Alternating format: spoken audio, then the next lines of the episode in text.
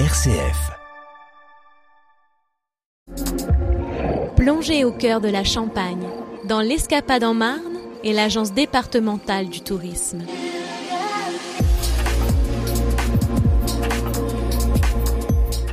Olivier Aymon, bonjour. Bonjour. Vous êtes le président Argonne PNR. Argonne, c'est facile à retenir. C'est le secteur dont vous êtes euh, issu. Et PNR, c'est pôle naturel régional. Alors pourquoi ce nom? L'origine de l'association remonte maintenant à 12 ans.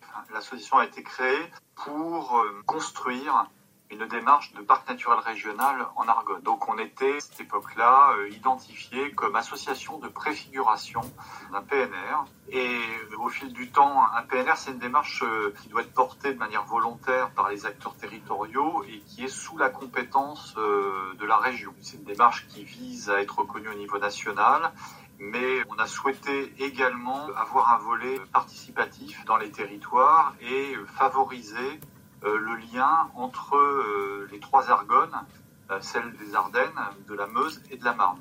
Donc l'association porte cette volonté d'être un facilitateur, hein, c'est le terme qui est de plus en plus employé, pour favoriser le rapprochement des trois Argonnes, ce qui a été réalisé d'ailleurs, hein, parce que maintenant les trois Argonnes coopèrent au sein d'une entente intercommunautaire L'appellation pôle naturel régional n'est pas une appellation protégée comme celle d'un parc naturel régional, mais on se revendique comme une association citoyenne et qui continue à porter la volonté de favoriser, de, construire un, projet de labellisation PNR en Argonne. Olivier Aymon, donc j'ai sous la main un petit guide qui s'appelle Argonne, le pays de l'arbre roi, édité par le Petit Futé. Donc là, vous avez relié vos trois Argonnes. Euh, oui, complètement. Euh, la démarche euh, de labellisation euh, PNR est une démarche longue hein, pour aboutir, étant donné qu'elle est basée sur le volontariat et sur une dynamique de territoire.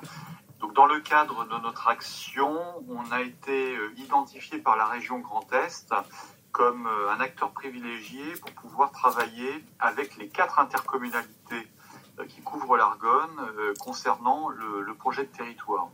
Et l'une des actions qui a été retenue, euh, c'est celle de la destination Argonne, dans lequel euh, on va retrouver la grande traversée de l'Argonne qui commence à être euh, connue, mais également des actions de valorisation du territoire avec des finalités touristiques. Donc les quatre intercommunalités, on va retrouver l'Argonne ardennaise, on va retrouver l'Argonne champenoise, l'Argonne Meuse et la communauté de communes de l'air à l'Argonne.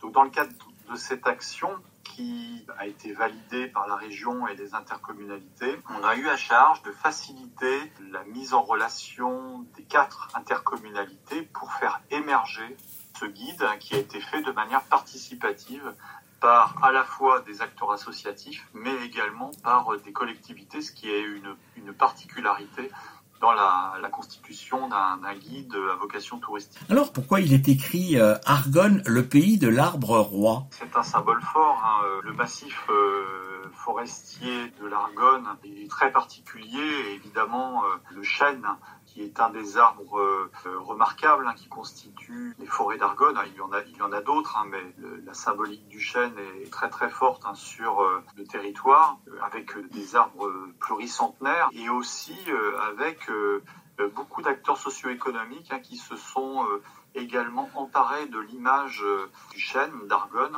et qui l'ont valorisé dans euh, la réalisation de, de produits. Il y a, il y a le, le, cerf aussi qui est un symbole fort également euh, au niveau des images hein, qui sont utilisées par rapport à la valorisation de notre territoire. Alors c'est vrai qu'on parle beaucoup du brame du cerf. Parce que l'Argonne est méconnue et, peut surprendre, c'est-à-dire que c'est un massif, on parle vraiment d'un massif, alors pas au même titre que les Vosges, de moyenne montagne, mais la particularité de l'Argonne, c'est que c'est un massif émergent de Guèze qui est euh, un affleurement de ce type-là, très peu présent même au niveau euh, mondial. Hein. C'est une, particularité euh, géologique. Et sur ce massif, il y a ce qu'on appelle des érosions différenciées, et on va avoir des ravins, des vallons qui vont être assez profonds, et on peut avoir le sentiment d'être dans une zone forestière de moyenne montagne. Eh bien, Olivier Aymon, merci. Et puis, euh, à, se revoir ou à se réentendre euh, très bientôt pour une prochaine manifestation. C'était l'Escapade en Marne avec l'Agence départementale du tourisme.